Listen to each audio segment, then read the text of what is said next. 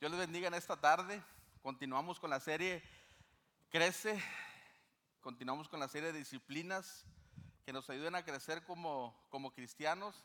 Disciplinas que nos ayudan a, a madurar, a crecer, tanto individual, individualmente, como matrimonio, como papá, como hijo.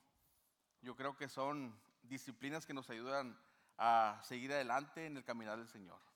Amén. Solo en esta, en esta tarde vamos a hablar acerca de creciendo en la palabra de Dios. Quisiera ponerles otra, otra gráfica que tengo por ahí. Si me la puede poner Mónica.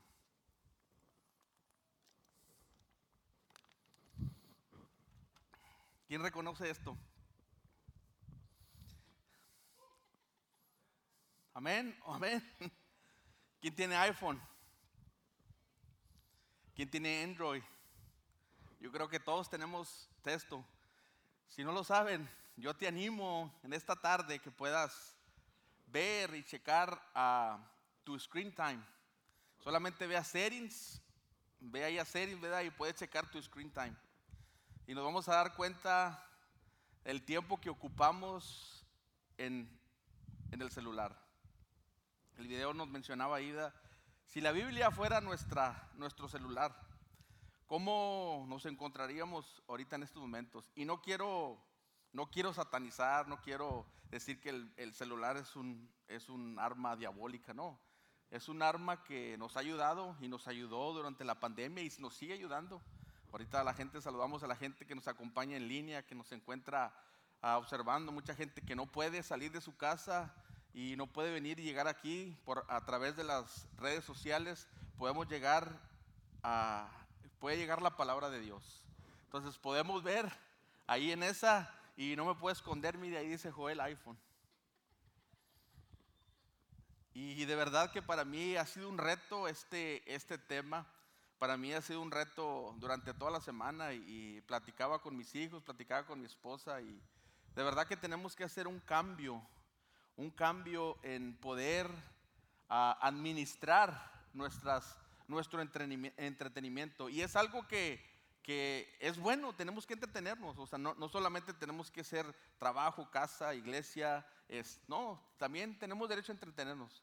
Pero muchas las veces nos excedemos en, en el entretenimiento. Mire, social 27 horas 36 minutos. Si checas tu, screen time, ¿cuánto tiempo tú has utilizado durante esta semana? Y para, para, para, la fortuna de cada uno, el que tenga iPhone, no sé si Android, cada semana te manda un reporte semanal.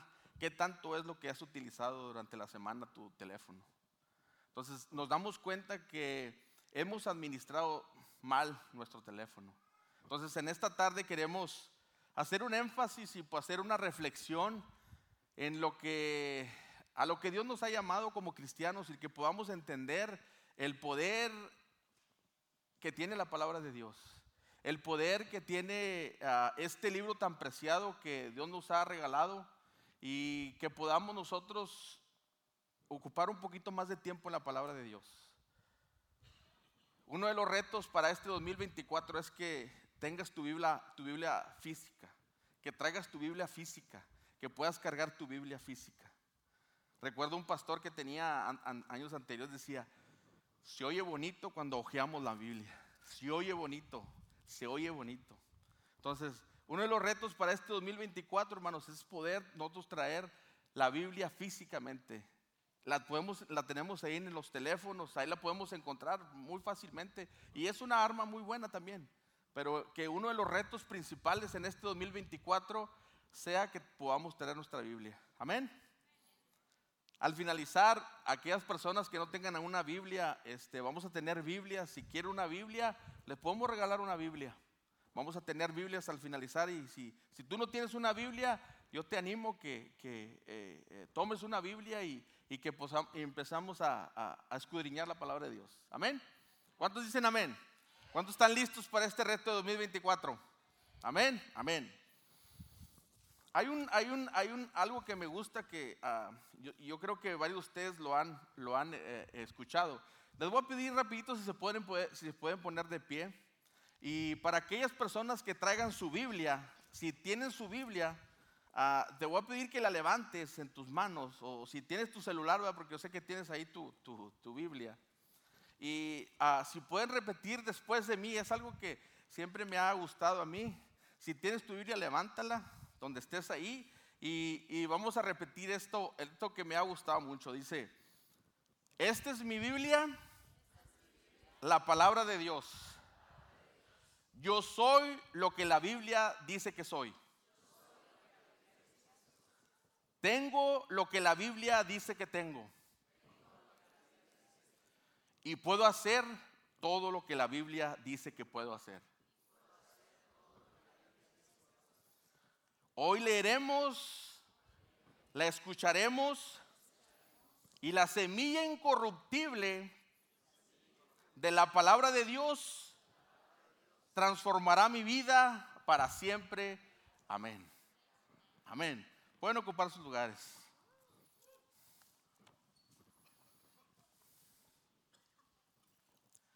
La Biblia consiste en 66 libros. 39 libros pertenecen al Antiguo Testamento y 27 libros pertenecen al Nuevo Testamento. La Biblia fue escrita por 45 hombres y se empezó en el año 1500 antes de Cristo y terminó a principios del siglo I después de Cristo. Aunque la Biblia fue escrita por hombres, no debe existir ninguna duda de que la Biblia fue inspirada por Dios. Estos hombres dirigidos por el Espíritu Santo de Dios para escribir esto, este preciado libro. En meses anteriores me tocó también hablar acerca de la espada, que es la palabra de Dios, y les compartía cómo se divide la Biblia. Como cristianos, a veces, muchas veces, no conocemos dónde están los libros. No sabemos qué es el Antiguo Testamento, no sabemos qué es el Nuevo Testamento, pero para eso estamos aquí. Para eso somos iglesia, para poder ayudar a aquellos que no, que no conocen. Pero tal vez ya tengas un tiempo dentro del Evangelio, ya tengas ya un tiempecito y no te has puesto o no te has dedicado a, a ver de qué se trata la Biblia. La Biblia es un libro tan preciado, inspirado por el Espíritu Santo a través de, de las personas que lo escribieron, que nos ayuda a dirigirnos, a compartir, a, comportarnos como debemos de comportarnos. Pero de nada sirve, hermanos, que hablemos de la Biblia, cómo se, cómo se divide, cuántos libros tiene, cómo se escribió, quién escribió. Si usted de hoy no sale de esta tarde deseando leer la Biblia, cuando tienes ese deseo de, de, de algo, tienes ganas de algo, haces lo posible para poder realizar eso que quieres. Y en esta tarde, el propósito es de que podamos salir de esta tarde deseando nosotros leer la palabra de Dios. Cuando uno empieza a leer la Biblia, y para aquellas personas tal vez que son nuevos y que no saben por dónde empezar, yo te aconsejo que empieces por los evangelios que son Mateo, Marcos, Lucas, Juan. Puedes encontrar ahí la vida de Jesús. Después puedes dirigirte a los salmos, algo muy preciado, muy entendible. Ya después puedes entrarte a los, los libros históricos, a los profetas mayores, a los profetas menores, etcétera, etcétera. Conforme a lo que Dios te va indicando, ese deseo de poder escudriñar la palabra de Dios. En esta tarde vamos a basarnos ahí en, en 1 Pedro capítulo 1, versículo 22 en adelante. Si tienen su Biblia, por favor, pueden abrir ahí en 1 Pedro capítulo 1, versículo 22. Dice la palabra, habiendo purificado vuestras almas por la obediencia de la verdad, mediante el Espíritu para el amor fraternal no fingido, amaos unos a otros entrañablemente de corazón, puro siendo renacidos no de simiente corruptible, sino de incorruptible por la palabra de Dios, y que vive y permanece para siempre. Porque toda carne es como hierba, y toda la gloria del hombre como flor de la hierba. La hierba se seca, la flor se cae, mas la palabra del Señor permanece para siempre. Y esta es la palabra que por el Evangelio os ha sido anunciada. Desechando, pues, toda malicia, todo engaño, hipocresía, envidias y todas las detracciones. Aquí está, desead, desead, como niños recién nacidos, la leche espiritual no adulterada, para que por ella crezcáis para salvación, si es que habéis gustado de la benignidad del Señor. Si en esta tarde yo les hiciera una pregunta a ustedes y les hiciera la pregunta, ¿dónde se encuentra tu vida espiritual?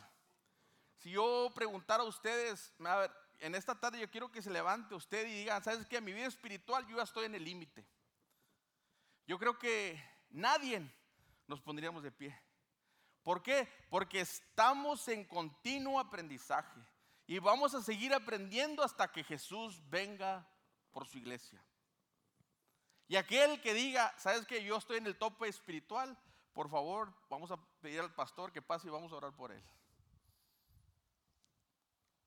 Nuestra vida espiritual es un constante aprendizaje, es un constante conocimiento que tenemos. Tenemos que seguir instruyéndonos, tenemos que seguir creciendo en la palabra de Dios. Porque la vida del cristiano estamos en constante aprendizaje hasta la venida de nuestro Señor. Así que, comenzando por el que está hablando, no hemos llegado a la meta final. Estamos trabajando. Mismo Pablo en Filipenses capítulo 3, versículos 12 y 14, dice, no que lo haya yo alcanzado ya, ni que ya sea perfecto, sino que prosigo por ver si logro hacer aquello por lo que fue, fui llamado, que fui también nacido por Cristo Jesús. Hermanos, yo mismo no pretendo haberlo ya alcanzado. Pero una cosa hago, olvidando ciertamente lo que queda atrás y extendiéndome a lo que, a lo que está delante. Prosigo a la meta, al premio supremo llamamiento de Cristo Jesús. Mismo Pablo, mismo Pablo, digo, no lo pretendo que lo he alcanzado todo. A veces, hermanos, caemos nosotros en una conformidad, decir, ¿sabes de que yo, yo me siento bien?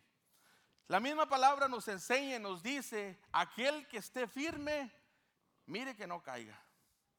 A veces pensamos que tenemos una vida espiritual ya lograda, que ya llegamos a la meta final. A veces pensamos que ya llegamos a la cima donde tenemos que alcanzar. Y no es así. Por eso mismo Pablo viene y nos recuerda aquí. No lo, eh, yo no, no pretendo que lo he alcanzado todo. Mismo Pablo. Es por eso que en esta tarde queremos seguir animándolos y exhortándolos a que hagamos un tiempo y que hagamos una, una reseña y digamos, Señor, realmente, ¿dónde me encuentro mi vida espiritual? Durante esta semana se nos ha estado hablando acerca de la oración, acerca del ayuno, disciplinas espirituales que como cristianos debemos de tener en cuenta a diario, que nosotros podamos tener en cuenta que tenemos que ayunar, que tenemos que orar y que tenemos que leer la palabra de Dios. Ningún cristiano puede darse el lujo de, poder correr solo, hermanos. A veces nos alejamos, hermanos, a veces queremos caminar solos y queremos ser los solitarios. No, hermanos, es por eso que nos congregamos aquí para poder compartir la palabra, el poder animarlos, el poder animarte, motivarte a seguir en el camino. A veces pensamos que nosotros podemos hacer todo, que nos creemos los superman, los superhéroes, y yo lo puedo hacer todo, no necesito nada ayuda de nadie. A veces pensamos que, que ya asisto a la iglesia el domingo ya es suficiente para mí. Pero Dios nos llama a crear disciplinas espirituales en nuestras vidas. Dicen por ahí las escuestas que para crear una disciplina o un hábito se requiere 21 días. Sabemos que hoy en este día terminamos el ayuno de 21 días. Y yo creo firmemente que Dios hará algo en nuestra iglesia. Dios se está moviendo de una manera especial. Pero necesitamos nosotros, hermanos, seguir practicando este hábito. Y no solamente que sea en, a principios de mes, sino que lo podamos practicar durante todo el año. Que podamos crear ese hábito de poder orar, de poder ayunar, de poder leer la palabra de Dios. Pero hay muchos cristianos fatalistas que han, que han llegado a creer que están condenados a, a la mediocridad y quedarse estancados donde están. Pero en esta tarde quisiera animar que no estamos condenados a estancarnos donde estamos. A veces pensamos, no, es que yo no entiendo. Yo no entiendo la palabra de Dios. ¿Yo para qué la leo? No la entiendo. Para eso estamos aquí, para ayudarte. Acércate a tu líder de grupo pequeño. Acércate a tu pastor. Acércate a alguien que te pueda ayudar. Y no solamente quedarnos ahí y decir, ¿sabes de qué? Yo para qué leo la palabra de Dios y no puedo, no, no puedo, no puedo entender la palabra de Dios. Pero a veces creamos ese fatalismo de decir, ¿sabes de qué? No, yo no puedo. Dice la palabra, todo lo puedo en Cristo que me fortalece. Todo lo puedo en Cristo que me fortalece. Pero no, no existe ningún atajo o ninguna travesía en la carrera de la fe. No podemos crecer de la noche a la mañana y decir, mañana ya llego a un punto. No, se requiere un proceso, poco a poco. Mire, cuando corres un, un maratón,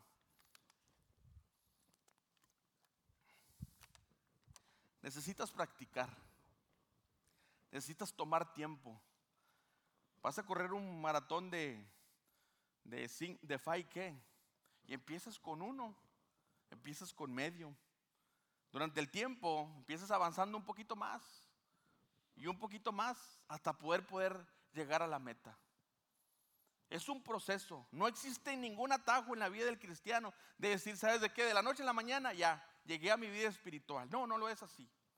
Lo que los que tenemos ya bastante tiempo en la, en la vida del cristianismo, Hemos pasado por luchas, pruebas, dificultades y necesidades. Y hemos aprendido a depender de Dios. Y nos ha llevado por, por momentos difíciles, pero siempre hemos visto la mano de Dios. Y vamos creciendo día a día, semana tras semana. Pero necesitamos crear estas disciplinas que Dios nos ha dejado. Se trata de un proceso gradual que dura toda la vida que es por obra del Espíritu Santo y por medio de la palabra de Dios. Es por eso aquí, hermanos, la exhortación de Pedro en 1 Pedro capítulo 2, que nos dice, desead, desead como niños recién nacidos la leche espiritual no adulterada, para que por ellos que escáis por la salvación. ¿Qué significa desear, hermanos? Querer una cosa con mucho anhelo, querer, desear esa cosa el propósito de esta tarde es que tú salgas de esta tarde y salgas con ese deseo de leer la palabra de Dios. Que tengas ese deseo de leer la palabra de Dios. Y recordemos aquí, hermanos, Pedro hablando, recordemos que es una, no es una sugerencia, es un mandato divino. Es un mandato divino donde nosotros podemos decir, yo quiero desear, pídele a Dios con todo tu corazón, yo quiero desear esa leche espiritual. De manera que si tú eres una de las personas que no tienes nada de apetito por la palabra de Dios, Dios está ordenando aquí que deseemos la palabra de Dios como si fuera nuestro celular. Como si fuera nuestro celular, hermanos. Hoy en día, como les dije al principio, para todo utilizamos el celular. Para todo. Estamos lavando los dientes, estamos el celular viendo un video, una serie. Estamos comiendo, ni ponemos atención a la familia, ni ponemos atención a nuestros hijos, ni ponemos atención a nuestra esposa por estar viendo el celular. Vamos y nos dormimos, y nos dormimos con el celular. A veces se nos cae, hermanos, porque nos dormimos con el celular. Y nos despertamos, ay, ¿qué pasó? Nos dormimos con el celular. Si deseáramos, hermanos, como Pedro nos dice aquí, nos exhorta, que si deseáramos a la Biblia como el celular, hermanos, mire, yo les aseguro que estuviéramos en otro nivel, estuviéramos en otro momento espiritual. Algunas de las personas dicen, Dios permitió que se, que se, que se hiciera el Facebook, el Instagram, el YouTube, que se hicieran las redes sociales para decir, ¿sabes de qué? Para que lleguemos a Jesús y digas, ¿sabes qué Dios? No tuve tiempo. Miren, ahí está el screen, el screen time. Todo el tiempo que utilizamos en las redes sociales, todo el tiempo que utilizamos en, en el entretenimiento. Como les digo, no es malo, nos ha ayudado, nos ayudó durante la pandemia. Podemos, seguimos transmitiendo aquí por medios sociales, pero el exceso es lo que nos hace mal. Toda cosa en exceso nos hace mal. Toda la cosa en exceso nos hace mal. Si invirtiéramos 27 horas leyendo la palabra de Dios, hermano. Si invirtiéramos la mitad de 27 horas leyendo la palabra de Dios. Si preguntáramos, ¿cuántos capítulos has leído durante esta semana, durante este mes? Miren, gracias a Dios a mi papá que está por aquí. Yo soy lo que Dios, lo que yo soy es por Dios y por mi papá, por mis padres. Que desde pequeños me inculcaron a leer la palabra de Dios. Y platicaba ahora yo, platicaba durante esta semana con mi papá y le decía, mire, ah, primero me lo estoy comiendo yo. Dios trató conmigo de una manera tremenda durante esta semana. En aquellos tiempos en mis tiempos pues, no, existía el celular, no había, el entretenimiento era salir a jugar pelota, jugar béisbol, hacer actividades extra afuera de la casa. Y recuerdo que mi papá llegaba de trabajar y decía, no vas a salir a jugar hasta que te aprendas el salmo. Hasta que me digas un salmo vas a aprender, vas a salir. Hasta que no te, hasta que no te aprendas un, texto de la palabra, vas a salir. Y ahí estábamos mi hermano y yo, ahí estábamos en la Biblia, en la Biblia, y rápido, rápido, porque quería salir a jugar. Hoy los tiempos han cambiado, no es una excusa. No es una excusa. Los tiempos, los métodos son diferentes. Son diferentes. Pero yo creo que es tiempo de reflexionar y hacer un alto y decir, ¿sabes qué, mi hijo? Deja un celular ahí a un lado. Y nosotros como padres ponerla, poner ese ejemplo y decir, ¿sabes de qué? Deja las redes sociales, deja el Facebook, deja el Instagram, deja las series de Netflix, deja, vamos a hacer un tiempo familiar, vamos a leer la palabra de Dios, vamos a orar, vamos a ayunar. Hay tanta necesidad, hermanos. Hay tanta necesidad de nuestros hijos. Veía por ahí un, un podcast le preguntaban a este predicador que predica por todo el mundo y le hacían la pregunta, ¿cuál es el mayor problema de las iglesias donde tú vas a todo el mundo? ¿Cuál es el mayor problema que la iglesia no crece? ¿Por qué los jóvenes no se interesan por las cosas de Dios? ¿Cuál es el problema que tiene la iglesia? Y la persona decía tristemente y agachaba su cabeza y levantaba su celular. Este es el mayor problema que tienen las iglesias. El celular. De verdad, hermanos, que es algo que nosotros tenemos que hacer un alto. Y dejar a un lado, hermanos, el celular. Yo tengo por costumbre decirle a mis hijos, a las 10 quiero el celular aquí. En mi cuarto, nadie más va a usar el celular. Pero ¿sabe qué hago, hermanos? Yo me quedo con mi celular. Yo le pedía perdón a Dios. O sea, Dios, perdóname. Yo quiero imponer reglas, yo quiero imponer disciplinas en mis hijos. Pero si yo no lo hago como padre de familias, ellos nunca van a crear una regla y una disciplina en sus hijos.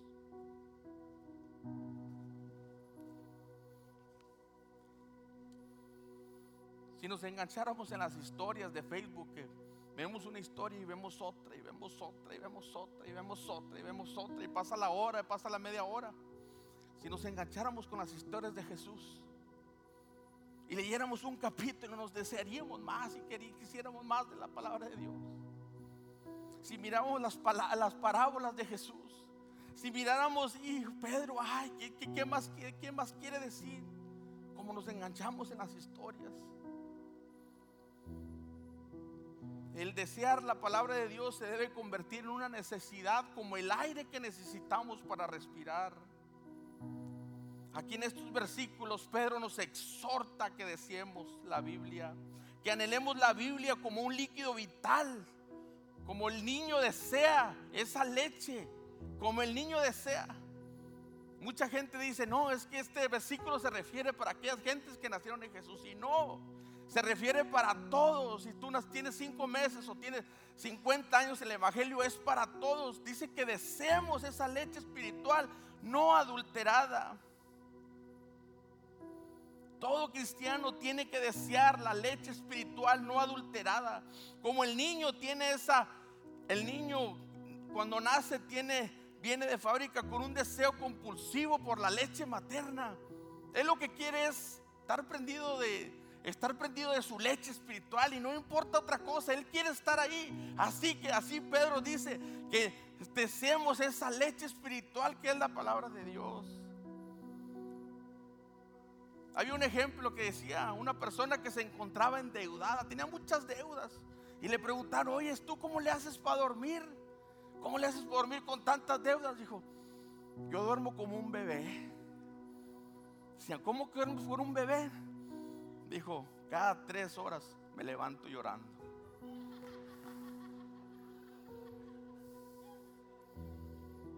¿Qué hace el niño, hermanos? Tiene una alarma terrible.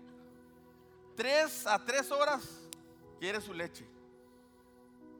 Quiere su leche a sus tres horas. Por eso a veces decimos, ¿cómo dormiste? No, hombre, ¿cómo bebé? Eso no es mentira, es mentira. Porque el bebé cada tres horas o cada dos horas, no sé ahorita, ¿verdad? Ya tengo, cada dos horas, mira. Cada dos horas la alarmita, ahí, ahí está, ahí está. Fíjense, el salmista escribiendo esta, este salmo, Salmo 119, habla acerca de un poema de amor, el poder desear la Biblia. Un hombre enamorado de la Biblia. Dice el Salmo 119 y empieza el Salmo 119, 10. Con todo mi corazón te he buscado. No me dejes desviarme de tus mandamientos. Dice el Salmo 119, 16 me regocijaré en tus estatutos, no me olvidaré de tus palabras. Enamorado el salmista. Salmo 119, 20 dice, quebrantad, quebrantada está mi alma de desear tus juicios en todo tiempo. Salmo 119, 47 dice, y me regocijaré en tus mandamientos, los cuales he amado. Salmo 119, 72, Mejor es la ley de tu boca que mil millares de oro y de plata. Salmo 119, 97. Oh, cuánto amo yo tu ley. Todo el día es ella mi meditación. Salmo 119, 31 dice, mi boca abrí y suspiré porque deseaba tus mandamientos. En la mañana, hermanos, nos levantamos, lo primero que buscamos es el celular.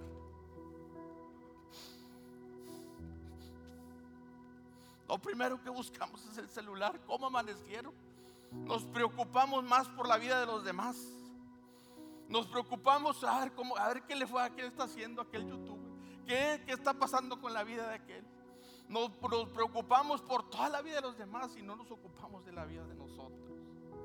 No nos ocupamos de nuestra vida espiritual. Lo primero que hacemos es buscar el celular. Dice aquí, mi boca abrí y suspiré porque deseaba tus mandamientos. Que sea nuestro deseo, hermanos, poder abrir la palabra de Dios.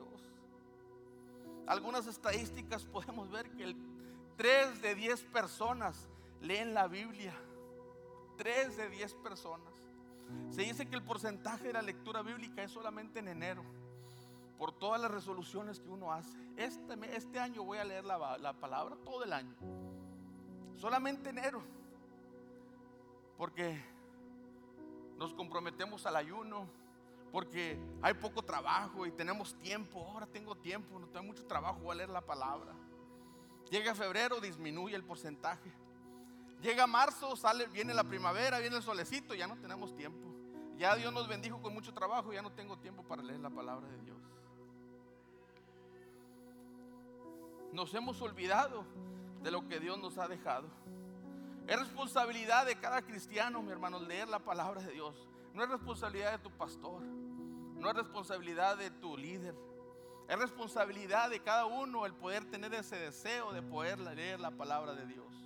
Es nuestra responsabilidad. Entre más conocemos la palabra de Dios, nos daremos cuenta que lo que el mundo ofrece no es necesario, hermanos. Entre más te metas con la palabra de Dios, te darás cuenta que lo que el mundo ofrece no es necesario, hermanos. ¿Por qué enfatizamos, hermanos, tanto en la palabra de Dios? ¿Por qué en este libro? O sea, ¿por qué? Muchos escritores han dicho, ¿por qué este libro? Sí, mucha gente dice, es un libro bien escrito. Es un libro que está bien redactado. Pero ¿por qué, hermanos? ¿Por qué nosotros enfatizamos tanto? ¿Por qué? Porque la Biblia está completa. Apocalipsis 22, 18, 19 dice, yo advierto a todo aquel que oye la palabra de la profecía de este libro, si alguno añade a estas cosas, Dios traerá sobre él la plaga que está escrito en este libro. Y si alguno quita la palabra del libro de esta, de esta profecía, Dios quitará su parte del libro de la vida y la santa ciudad de las cosas que están escritas en este libro. No podemos quitar y no podemos añadir a nada la palabra de Dios. ¿Por qué creemos en, esta, en, este, en este libro? Porque es suficiente. Según de Timoteo capítulo según de Timoteo capítulo 3 versículo 16 al 17 dice, toda escritura es inspirada por Dios y útil para enseñar para redarguir, para corregir, para instruir en justicia, a fin de que el hombre de Dios sea perfecto, enteramente preparado para toda buena obra. ¿Por qué creemos en la Biblia, hermanos? Porque es eficaz, porque sigue viva, porque hace 40 años que yo nací se me predicaba lo mismo si sigue siendo efectiva y viva. Dice Hebreos 4, 12, 13, porque la palabra de Dios es viva y eficaz y más cortante que toda espada de dos filos.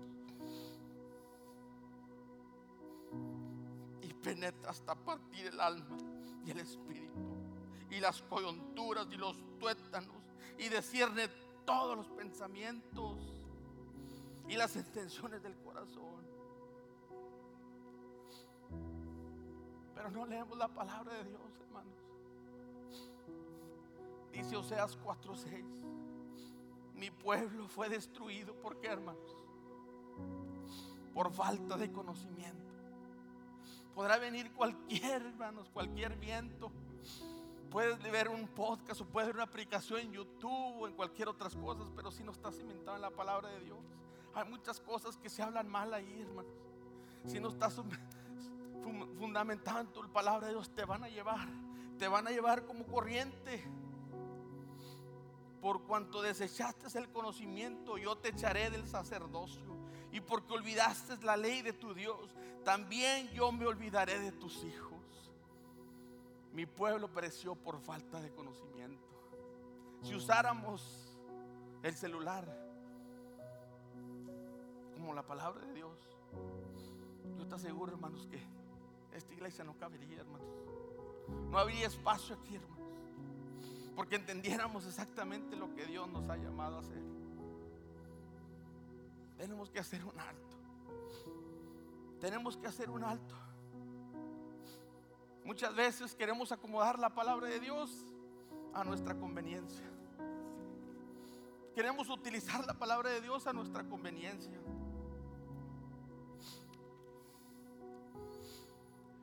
Qué difícil es escuchar la parte de Dios para aquellos que viven sin la ley. ¿Cuál es la ley? La palabra de Dios. Cuando lleguemos a aquel día que Dios nos diga, apartados de mí. Dios, pero si hemos hecho muchas cosas buenas, Dios. Si hemos sacado demonios en tu nombre. Si yo ayudé a aquel, necesitado. ¿Cómo? No queremos escuchar esas palabras, apartados de mí, hacedores de maldad. no los conozco. Esta Biblia es la ley. Pero muchos dirán, es que vivimos en el tiempo de la gracia. La ley esa quedó para atrás. La ley fue establecida por Dios y tenemos que respetarla. Si usted no respeta la ley aquí, si usted se pasa un alto, si usted se pasa una luz, va a tener una infracción. Y la ley, si tú no la respetas, vamos a tener una infracción. Dice que en los postreros días Dios nos quitará el corazón de piedra y nos daría un corazón de, de carne en nuestro corazón y escribiría la ley. ¿Para qué deseamos? ¿Por qué deseamos la Biblia? Porque queremos obedecer. La señal de tu conversión es si tienes la ley escrita en tu corazón, pero no somos así. Pensamos y decimos, no, la Biblia yo lo voy a usar a mi conveniencia. Dice la palabra de Dios, perdona al que te ofende. Si alguien te ha hecho mal, perdónalo sin límites. Pero Dios, cuando escribiste la Biblia, tú no conocías a mi patrón. Dios, pero tú no conocías a mi supervisor. Mira, tú no conocías a mi amigo, como me habla, como me dice, como me maltrata. ¿Por qué tengo que perdonarlo? Y decimos a Dios, ¿sabes de qué Dios? Esto para mí no me sirve. Esto no me sirve a mí. No me sirve. Esto para mí es cuando tú lo escribiste, eran otros tiempos. Vamos y leemos la Biblia. Y nos dice la Biblia, no te unas en yugo desigual, en relaciones románticas con otras personas. Pero decimos, es que tú no conoces a mi esposa, es una tóxica. Tú no la conoces el carácter que tiene. Tú no la conoces, ¿por qué? Viene a Dios, pero dice, no te unas a unos a yugos desigual a relaciones románticas que no pertenecen, no adulteres, no forniques. Pero decimos, Dios, no, no, no, eso para mí no me conviene. No, Dios, eso para mí no, mira, mira, esto, esto no lo quiero yo, no lo quiero. Y empezamos a arrancar, empezamos a arrancar. Y seguimos leyendo. Dice la Biblia, no dejéis de congregarnos como algunos tienen por costumbre. Dios, pero estamos en la era virtual. Yo soy online. Que gracias a Dios a Jesús, como les decía. Dice, no dejando, pero no Dios, no, pues ¿para qué voy? ¿Para qué voy a perder mi tiempo si lo puedo mirar aquí? Dice, no dejando de congregarnos como algunos tienen por costumbre. No Dios, esto tampoco. Esto tampoco. No, Dios, a mí no me sirve. Yo no lo quiero. Yo no lo quiero en mi vida. Y seguimos leyendo la palabra de Dios. Y nos encontramos. Sirve a los necesitados. Dios, pero si Dios apenas a mí me alcanza, Dios. Apenas la hago yo con mi rayita que me pagan, Dios. ¿Cómo voy, a dar ese necesitado? No, Dios, yo no tengo tiempo. Yo trabajo mucho tiempo. Yo trabajo muchas horas, Dios. Tengo mucho trabajo y no tengo, no tengo tiempo para ayudar al necesitado. Tengo mucho trabajo. No, Dios, esto no me sirve a mí tampoco. Vamos y leemos a la Biblia, dice, ten pasión por las viudas y los enfermos. Dios, pero cuando estuve enfermo nadie me visitó, Dios. Yo estuve enfermo en el hospital, estuve ahí enfermo y nadie fue a visitarme, Dios. ¿Cómo quieres que vaya yo yo por los enfermos si nadie me vio a mí? Si nadie me vio a mí. No, Dios. Esto para mí no me sirve. No me sirve. Seguimos leyendo. Nos encontramos.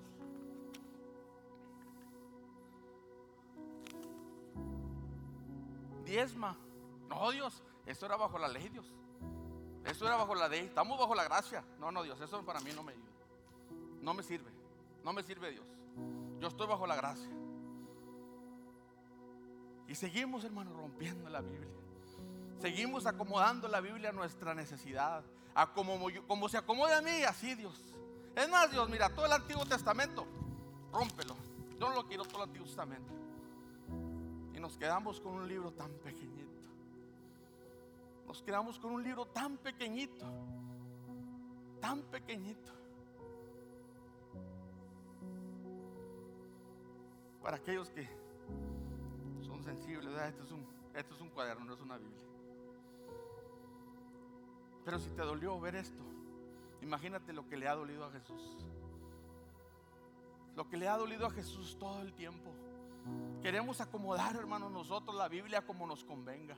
No, no, no, no me hables de eso. No, no me hables de eso porque no me hables de eso. No me hables del pecado porque no, no, no. A mí hábleme de la prosperidad. Nada más. Yo quiero estar prosperado. Prosperado y en victoria. La Biblia por eso dice está completa. Es útil para qué? Para redarguir es útil para qué, hermanos? Es una espada de dos filos que penetra hasta lo más profundo del pensamiento, hermanos.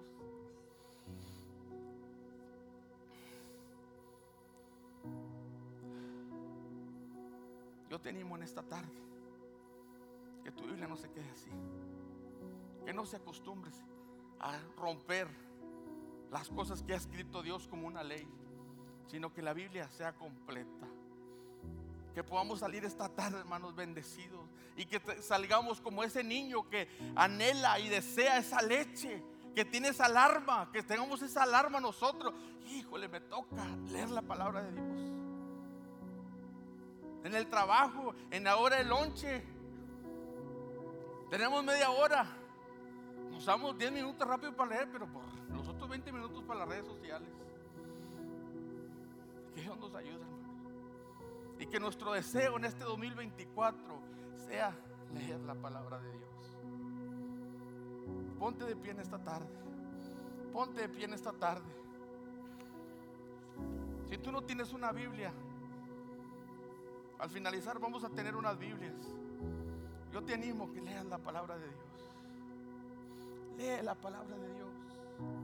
Escudriña la palabra de Dios. Desea la palabra de Dios que nuestro deseo sea ese deseo como ese niño y quiere la leche. No le importa otra cosa, Él quiere su leche. Así nosotros que decíamos la palabra de Dios. Si tú no tienes una Biblia a la tarde, ahorita vamos a, te va a pasar mi pastor. Tenemos también unos volantitos. Pero pídele a Dios con todo tu corazón. Dice, Señor, yo quiero, yo deseo leer la palabra de Dios este 2024. Yo quiero desear la palabra de Dios. Yo quiero, yo anhelo, yo anhelo la palabra de Dios.